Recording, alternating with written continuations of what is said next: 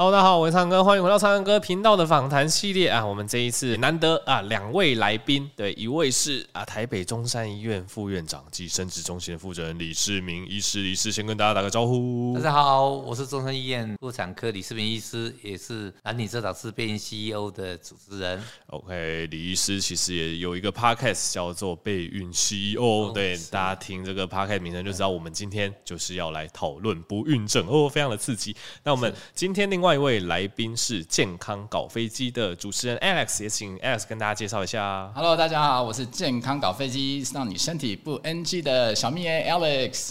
OK，谢谢 Alex。那其实健康搞飞机也是另外一个专业的医学 Podcast，所以如果大家喜欢医学，欢迎去追踪健康搞飞机以及李副院长的备孕 CEO。好，那我们来直接进入正题。总之，男性的生育能力在这二十年来逐渐的衰退，而且男性的不孕症有四分之一是这个原因不明啊。那总之相当的复杂。世人都有一个刻板印象，呃，男女夫妻结婚之后生不出小孩，大家就会去怪女生。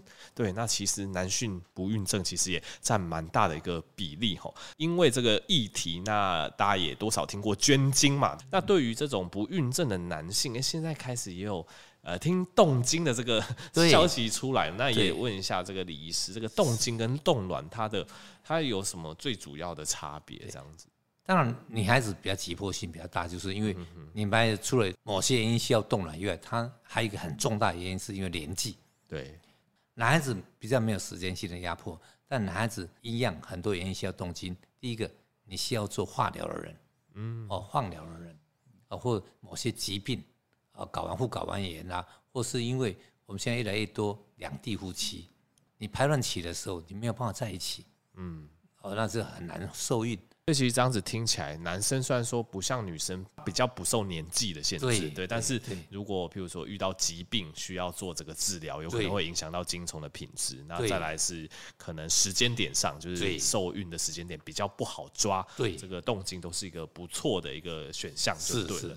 那李医师有觉得近几年的环境动精的男性越来越多嘛？因为我有听一个说法是说，因为可能压力或是一些污染，其实精虫的一些品质，或者是就是男生开始面临到也越来越多这个不育的问题。现在这个当然疾病越来越多嘛，感染越来越多嘛，对，所以睾丸受到破坏的东西越来越多。加上现在生活环境的改变，两地夫妻跟我们提过，对，没有办法同时排卵是同时在一起的，所以这个需要靠动静来解决。了解啊，所以。这种现象啊，目前需求是越来越高。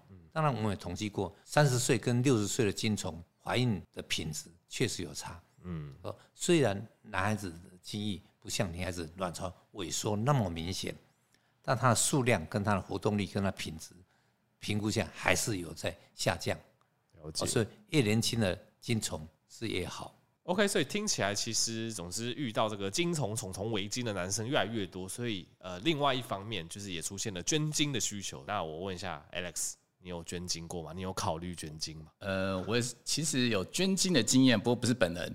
哦，那我的捐精经验是因为可能我们在早期在国外这个地方比较大家都比较呃没有这么避暑啦。二十几岁时陪了两个老外，然后我们就是帮他壮胆。不过就很奇怪，三个男人，然后进去里面只有一个人要捐精。我不知道现在的捐精的方式是怎么样，是不是就是到一个房间里面啊？毕竟男生跟女生的方式不太一样嘛。对对对。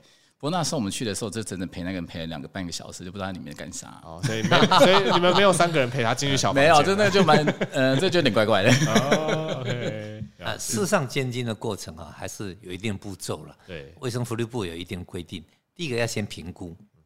我们会先评估你的染色体有没有问题，有没有某些感染性的疾病，啊，有没有先天性的缺陷，他要健康生理评估，所以我们会记录他体重、身高，什么都会记录。记录完以后，还会做他一些全身的检查，还有包括染色体的检查，还有包括精液的检查。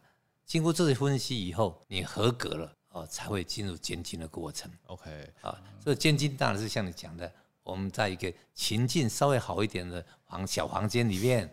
啊，那 我们最近想进口一些呃比较动人，会高品质、高品质的，还会有会有动作的东西。以后还要配合 VR，对对对，又带上 VR 上去，非常生动一点。对对对，我们最近才被抗议说我们太不人性了，所以说呃很快就会改善。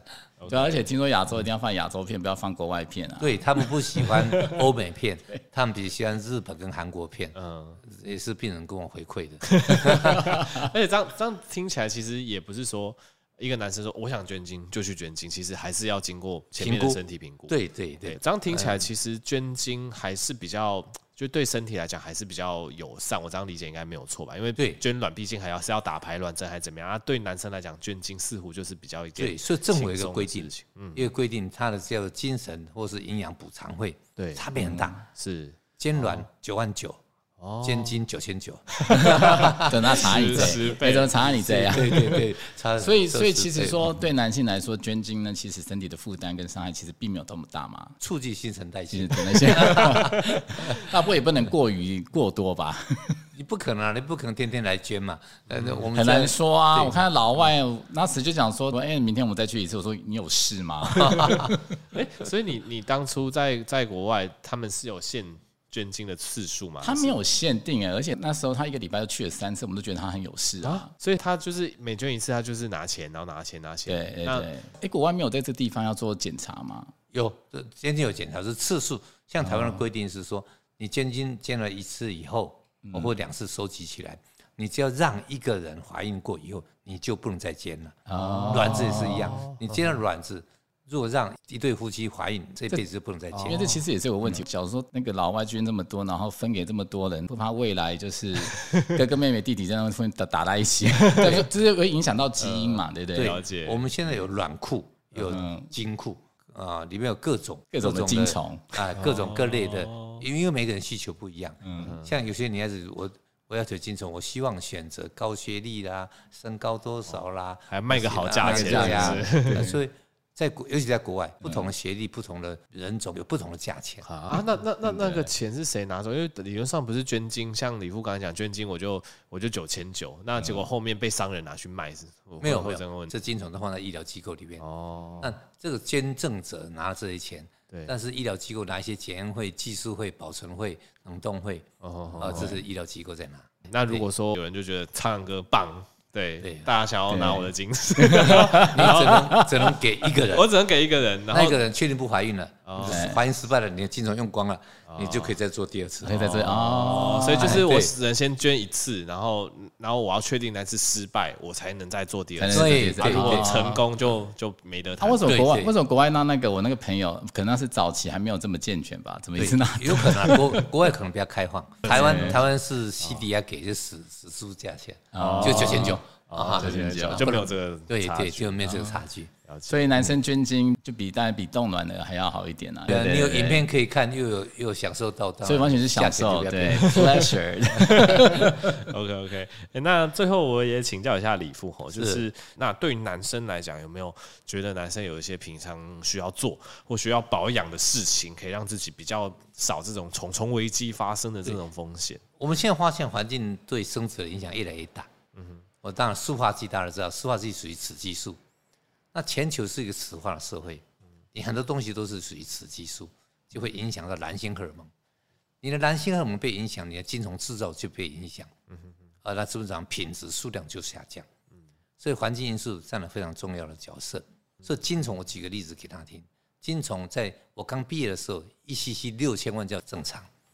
后来几年前降为两千万。就这样正常，会不会降太多啊？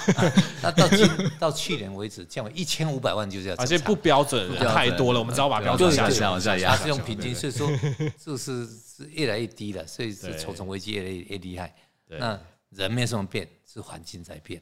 好的、啊，那总之今天也非常谢谢李富跟 Alex，我们今天讨论到蛮多对男性不孕症跟呃动精啊、捐精啊，相信大家听完是更有 feel，对，更知道说，哎、欸，在这个目前可能环境荷尔蒙对对人体比较不友善的状况下，我们一些饮食对那一些运动可能都要特别注意哈，对，以免往后真的产生这种虫虫危机，你就需要别人的精子的虫虫来帮忙，相信大家都不乐见。好的，OK，那这集我们就先到这边，那谢谢两位，那喜欢我。更多医学内容，除了订阅我的频道，也可以记得追踪健康搞飞机备孕 CEO。好，那我们就下期再见喽，大家拜拜，拜拜，谢谢哥，拜拜。